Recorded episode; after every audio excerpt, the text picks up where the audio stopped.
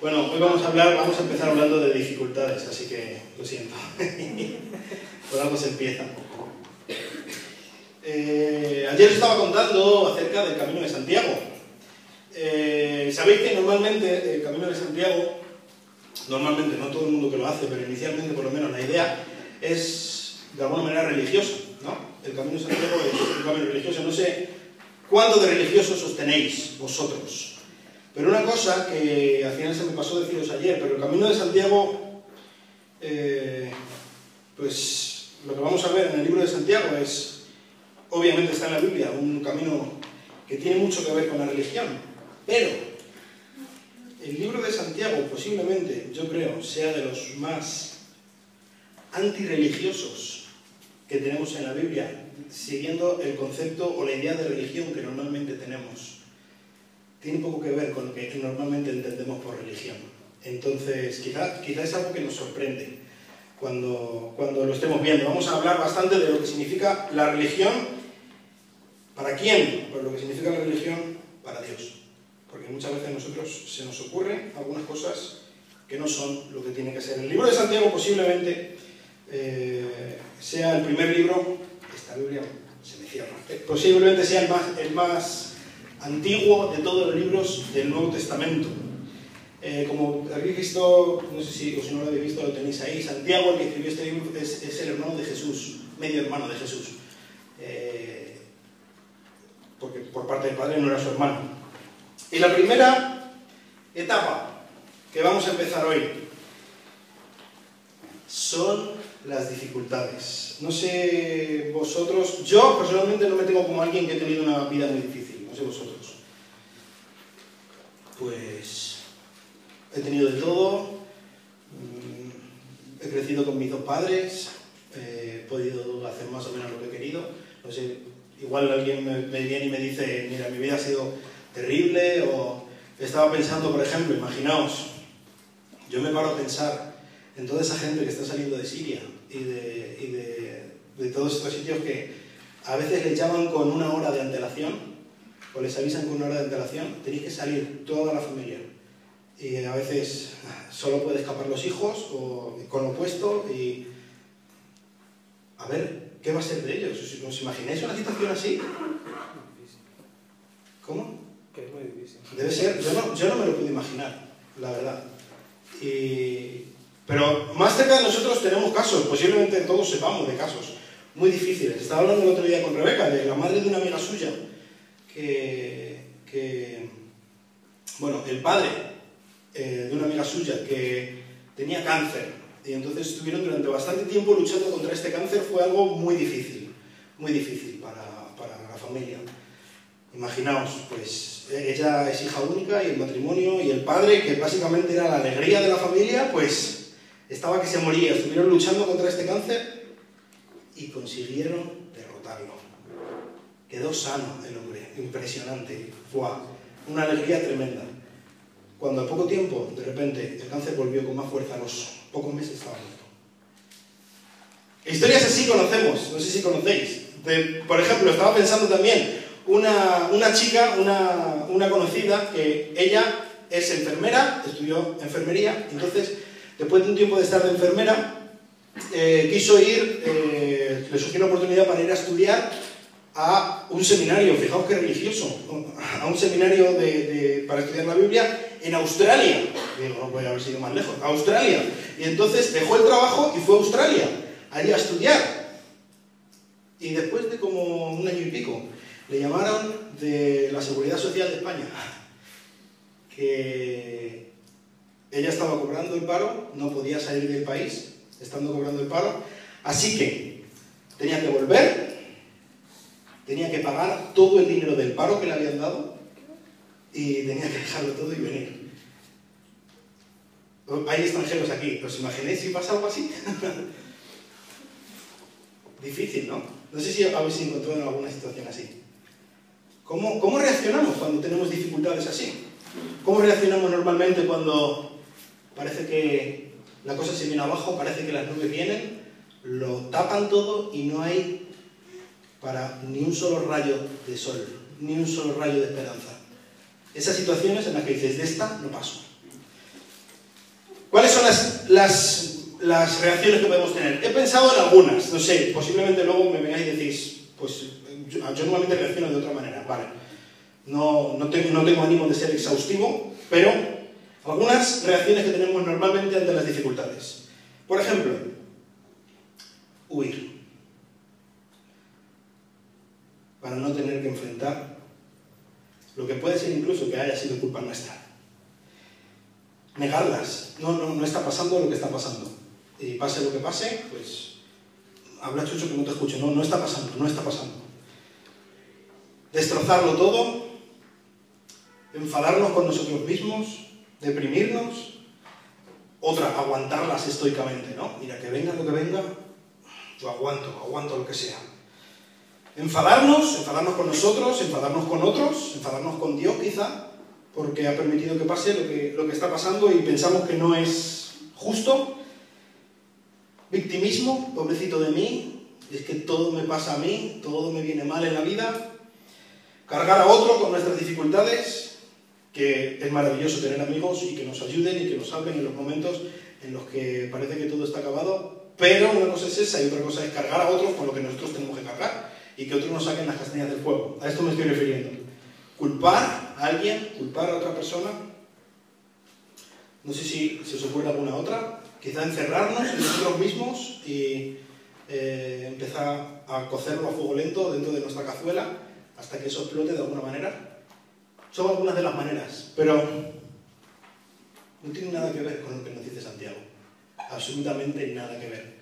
Fijaos lo que dice, lo tenéis, esos son los versículos que tenéis en el, en el papelito.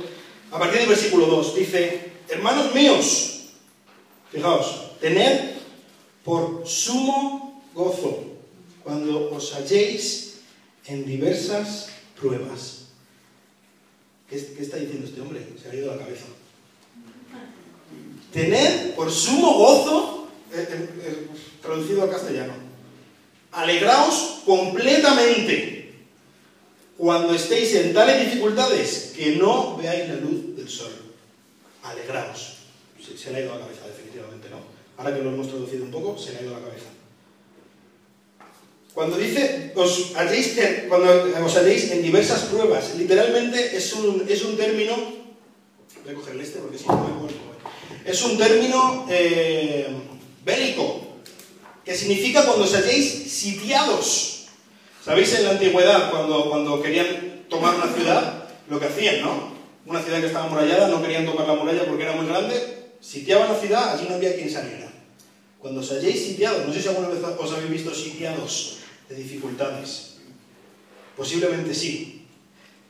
Y si no, no os preocupéis. Vaya, no os preocupéis. Pablo, pues Pablo, Santiago nos habla de la actitud que tenemos que tener cuando nos veamos de tal manera acorralados, de tal manera asediados, que pensemos, aquí me quedo. De esta no paso. ¿Alguna vez os ha pasado? ¿Alguna vez le ha pasado a alguien? De, esta no paso. Puede ser incluso que luego sea una tontería, que lo pensemos después de, de cuatro o cinco días o meses o años y digamos, pero vaya tontería ser estúpido. Pero cuando estamos en ese momento es lo que pensamos, ¿verdad? De aquí no paso. ¿Cómo puede ser que este hombre nos esté diciendo que te, tengamos una alegría completa? Lo que aquí nos está diciendo Santiago, todas estas, cuando nos veamos en estas situaciones, no tiene por qué ser cosas como un castigo, una maldición, una calamidad. Dice que estemos contentos. Dice que, que tengamos una alegría absoluta. Absoluta no quiere decir algo de alegría. Un poco de alegría y luego, ah, pobrecito de mí, madre mía. Y, salgo de, y no salgo de mi habitación en tres días, pobrecito de mí.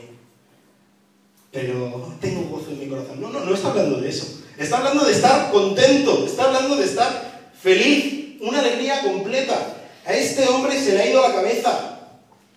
Absolutamente.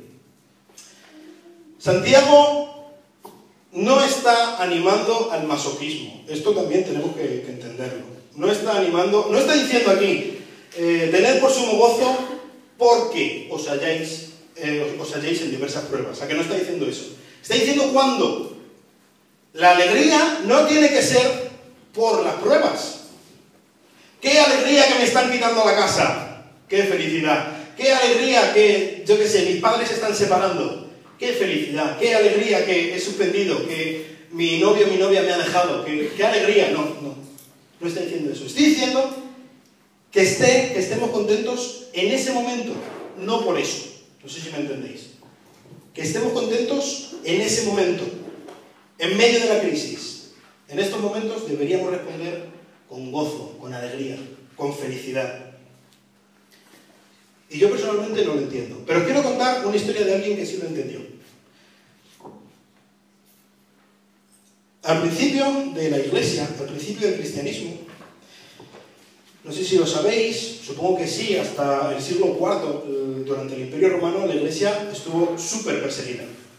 Y, hubo varias olas de persecución que cogían a la gente, los, bien los mataban, los quemaban, los crucificaban, los ponían en el, en el circo romano, que los, que los devoraran las fieras o lo que fuera.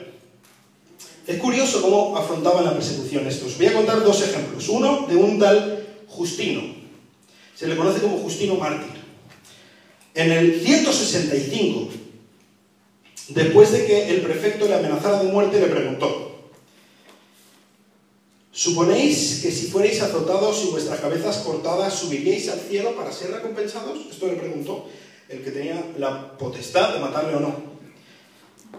Y lo que dijo Justino es esto, no lo dudo, lo sé. Y estoy plenamente convencido de ello. Y el relato que tenemos continúa diciendo, y efectivamente los prisioneros murieron, glorificando a Dios. Sus cuerpos fueron recogidos secretamente y sepultados con honor. Tenemos otro ejemplo también de un tal Policarpo, que justo antes de ser asesinado, en estas mismas circunstancias, dijo, te bendigo por haberme, esta es una oración que estaba diciendo, te bendigo por haberte dignado conducirme hasta este día y hasta esta hora. Está bendiciendo a Dios por eso, porque le van a matar. O en el momento de que le van a matar. Que tome parte, para que tome parte del consorcio de los mártires y del cáliz de tu Cristo, en la resurrección de la vida eterna, tanto del alma como del cuerpo, y en la incorrupción del Espíritu Santo, entre los cuales te ruego seas yo recibido hoy en tu presencia como sacrificio agradable. Bueno, esto continúa, esto fue en el 155, 10 años antes. Este hombre estaba agradecido a Dios en medio de esa situación. ¿Lo entendéis? Es difícil de entender, ¿no? Es complicado de entender. Estos son solo dos ejemplos, hay miles. Y hay miles en muchos sitios. Hoy en día está habiendo miles. ¿Sabéis? Hoy en día, en esta época, en los últimos 50 años, han muerto más cristianos por su fe que en todo el resto de la historia pasada por todo el mundo. Aquí en España no, gracias a Dios, pero por todo el mundo. Entonces, estas situaciones están dando hoy en día. Para que nosotros pensemos que tenemos muchas dificultades y que vivimos muy mal. Pero aquí tenemos dos ejemplos de esta gente. ¿Por qué? ¿Qué entendían? ¿Cuál es el secreto que ellos entendían y nosotros no entendemos? Fijaos el siguiente versículo, el versículo 3. Eh, creo que también lo tenéis. Dice, sabiendo que la prueba de vuestra fe produce paciencia. Cuando Santiago está aquí diciendo la prueba de vuestra fe, literalmente esta prueba es, pues estamos muy acostumbrados a lo que es esto. Es un examen. Literalmente dice el examen de vuestra fe, cuando vuestra fe probada, produce algo bueno, produce paciencia. Dice el versículo 4, más tenga la paciencia su obra completa, para que seáis perfectos y cabales sin que os falte cosa alguna. Tiene un fin. Dice que el fin es que seamos perfectos. Cuando, cuando habla de perfectos, está hablando de maduros, está hablando de terminados, algo que ha sido completado, y cabales, completado al 100%. Cabal quiere decir algo al, completo, que todas sus partes están completas. Y dice que no falte cosa alguna. Y puede ser, parece una paradoja, ¿no? Que de algo malo pueda salir algo bueno, que del sufrimiento pueda salir perfección, que de lo malo pueda salir lo bueno. Pero la clave lo encontramos más adelante. porque es algo que vamos a estar viendo durante todo este fin de semana. La clave para cada una de estas cinco etapas, y esta primera es, yo creo, una de las más importantes, no está en nosotros. Es decir, lo que yo os voy a decir no es algo en plan, esforzados por hacer esto y esto y esto. No. ¿Por qué? Porque yo personalmente no puedo. Yo no, yo no tengo la capacidad de estar contento en medio de situaciones así. No sé si tú la tienes. Yo no la tengo. Yo no tengo esta capacidad. Pero fijad lo que dice eh, nuestro amigo Santiago. Dice, si alguno de vosotros tiene falta de sabiduría. Bueno, no sé si alguno de vosotros. Yo sí. Si alguno tiene falta de sabiduría, pídala al Dios, a Dios, el cual da a todos abundantemente y sin reproche. Y dice a continuación, y le será dada. Pídela y te será dada. Yo no sé cómo hacer esto. ¿Qué es lo que tengo que hacer? Pedir por esta boquita. Parece que es demasiado alto lo que dice Santiago, que, no nos falte cosa alguna. Desde luego es demasiado. La clave está en pedir al que lo puede dar.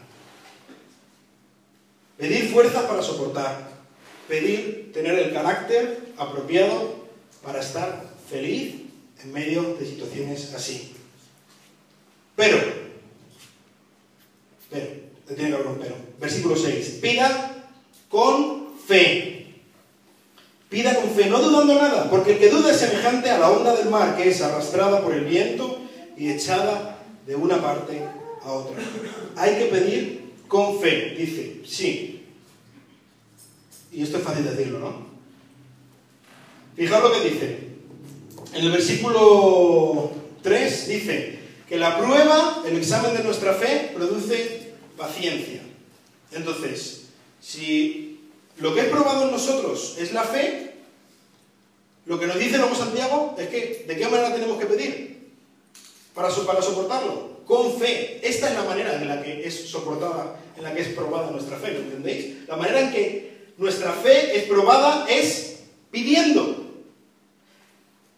Pero para que alguien pida algo, tiene que reconocer que no puede hacerlo por sí mismo, ¿verdad? Yo, desde luego, no voy a, no voy a pedirle ayuda a Alan para que me ayude a hacer un crucigrama si yo sé hacerlo. Porque yo sé hacerlo. No le voy a molestar, igual porque gusta tocarle las narices, pero si no, no. Pues lo que está diciendo Santiago es que la manera en que vamos, podemos probar nuestra fe es pidiendo al Dios que la da. Yo tengo amigos que yo les he estado hablando de, Cristo alguna vez y ¿sabéis qué es lo que me dicen? Es que no, me gustaría, pero no tengo fe. Puede ser que sea tu caso incluso. A mí me gustaría, mira, me encanta lo que tú me dices, me encanta lo que tú crees. Debes tener, debes dormir de lujo, pensando que Dios está contigo o lo que sea.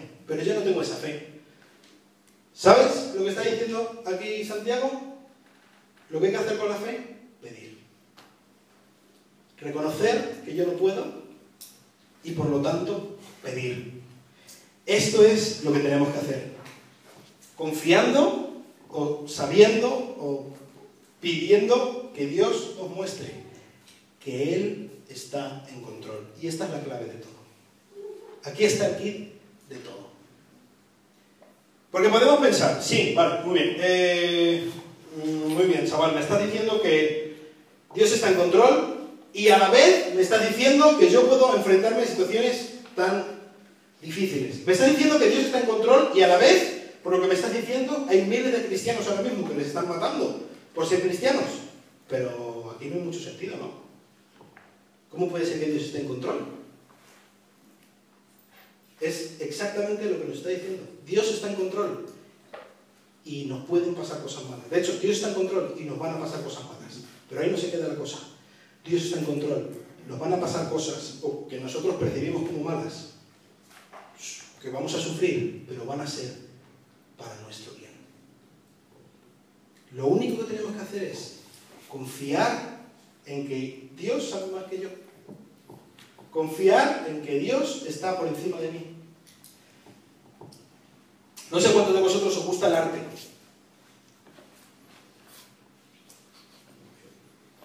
¿Sabéis cuál es el, el, David de Miguel Ángel? ¿No? Iba a ver, ¿Qué?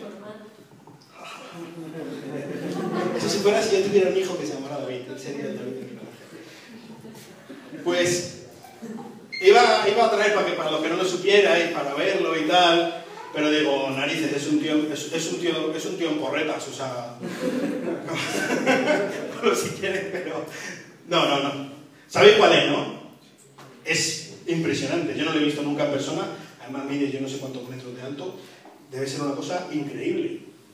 una obra de arte. ¿Sabéis lo que pasó cuando estaba un día eh, Miguel Ángel y fue a la cantera donde, donde está el mármol? Y entonces él vio una pieza de mármol muy grande. Y él cuando lo vio, supo que ahí dentro había una obra de arte. Estaba ahí. ¿Por qué? Porque ella en su cabeza ya la había diseñado, ya sabía cómo iba a ser, ya le, veía ahí dentro. Lo único que tenía que hacer era sacarle. Pero le veía, estaba ya, en su cabeza estaba ya terminado la obra de arte. Y entonces adquirió este, esta pieza de mármol y lo que hizo fue coger un cincel, coger un martillo y empezar a destrozarlo.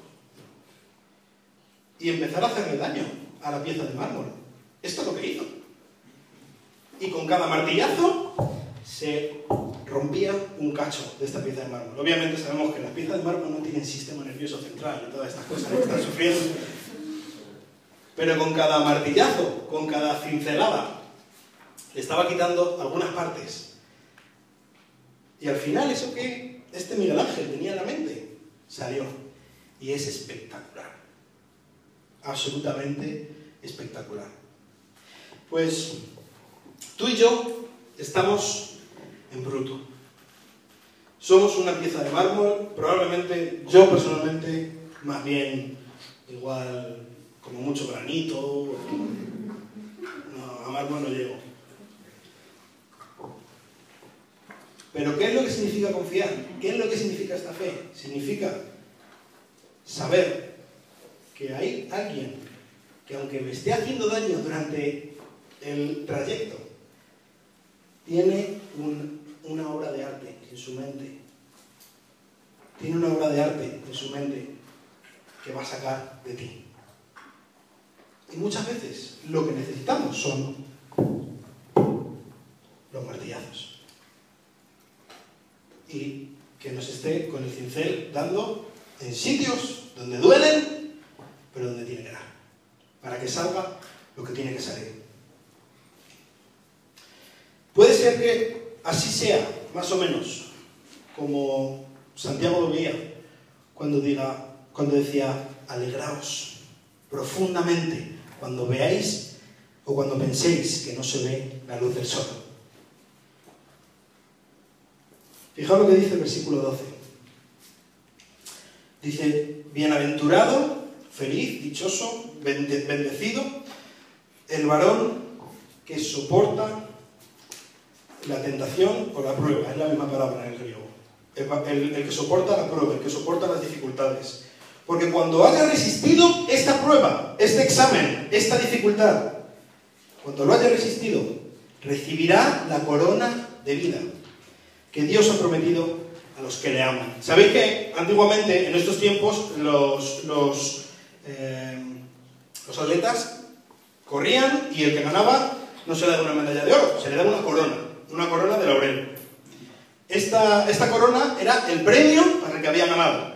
Pues fijaos lo que está diciendo aquí Santiago. Dice, bienaventurado el que aguanta esto, bienaventurado el que tiene esta actitud en las dificultades. ¿Por qué? Porque al final recibirá la corona de la vida, es decir, el premio que consiste en la vida. El premio que consiste en la vida, no en cualquier tipo de vida. Dice en Juan capítulo 10, versículo 10, este versículo lo voy a decir varias veces durante este fin de semana. Esto es algo que dijo Cristo. Dijo, yo he venido para que tengáis vida.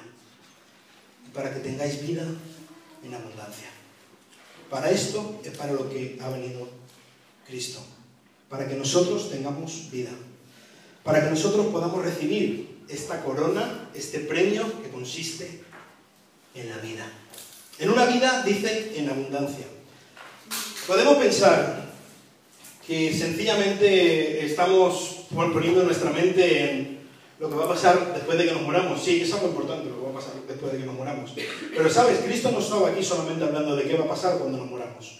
De hecho, Santiago no está solamente hablando de qué pasa cuando nos muramos, porque cuando nos muramos yo creo que todas estas dificultades no las vamos a tener. Entonces, ¿de qué está hablando? De una vida en abundancia hoy en día.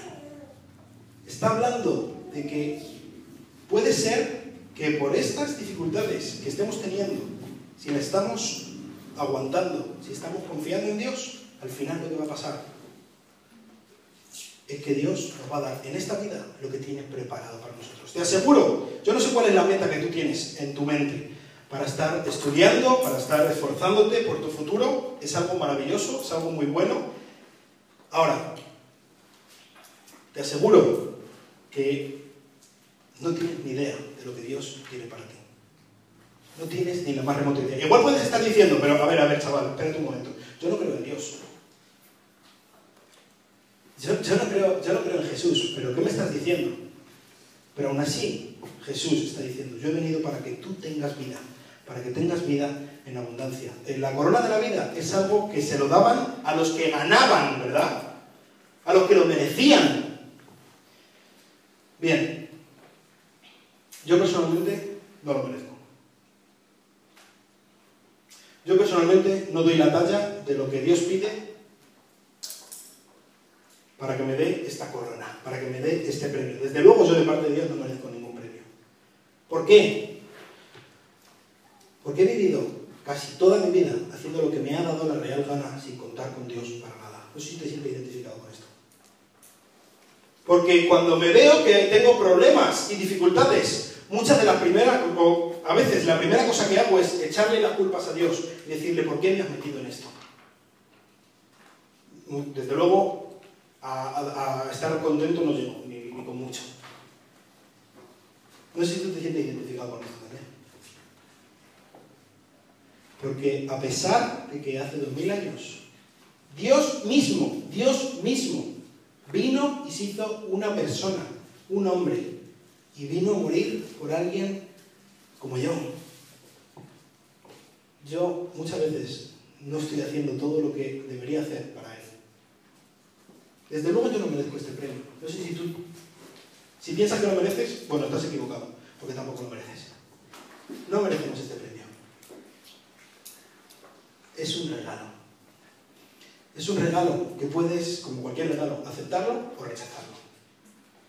Y lo siento si soy pesado, pero varias veces durante este, durante este fin de semana os lo voy a decir. Creo que no tengo nada más importante que pueda deciros en toda mi vida acepta este regalo que Cristo te da.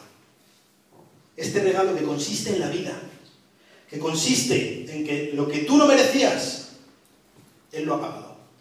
Él te lo regala porque Él lo ha comprado con su propia vida.